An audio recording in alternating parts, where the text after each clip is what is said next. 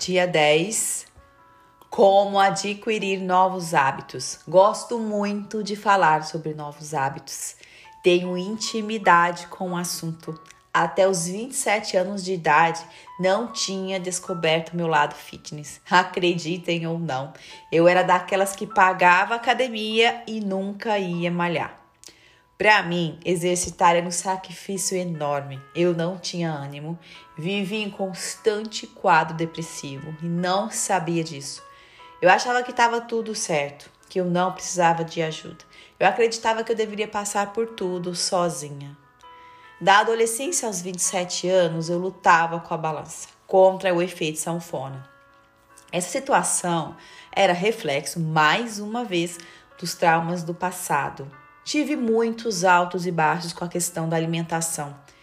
Teve uma época que fui para spas, fiz muitas dietas malucas, tomei remédio para emagrecer.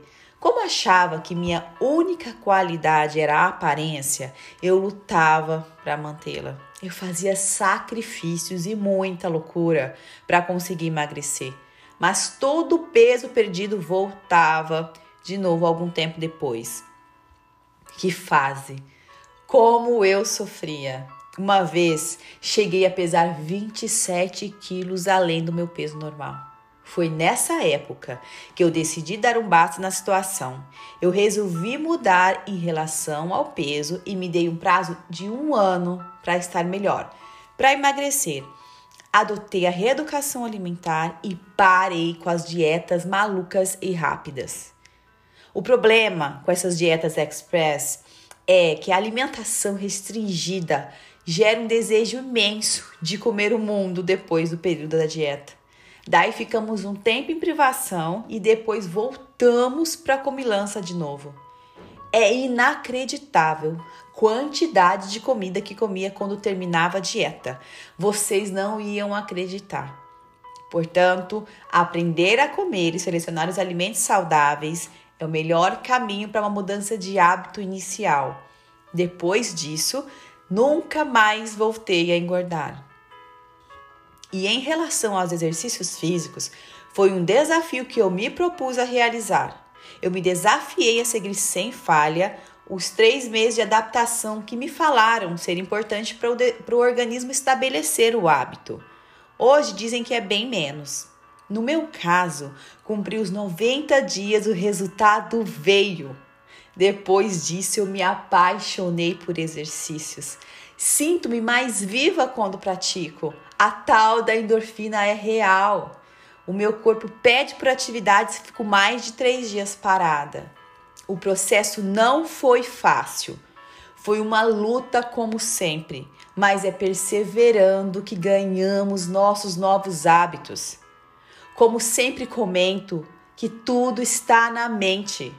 Para você adquirir hábitos novos, você tem de mentalizar e visualizar-se com novos hábitos. Siga o conselho da palavra de Deus, que diz: transforme-se pela renovação da vossa mente.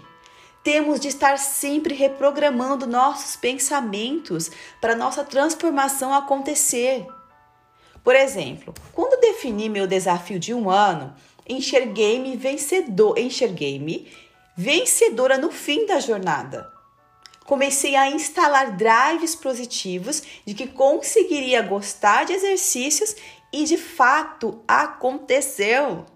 Em consequência desse ano de vitória, comecei a me cuidar e a me amar mais. Um hábito novo inspira outros bons hábitos. Você precisa entender que somos semelhantes ao triângulo. Somos espírito, alma e corpo. Todos precisam trabalhar juntos, alinhados para o sucesso de nossa prosperidade. Sendo que o mais importante é a nossa conexão com Deus, no espírito. Uma alimentação saudável é importante para concluirmos com disposição nossas atividades diárias.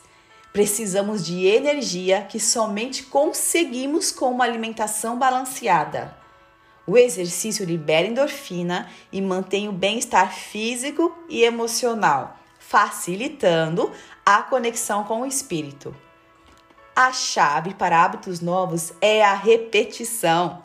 Na minha pirâmide, o espírito está no topo.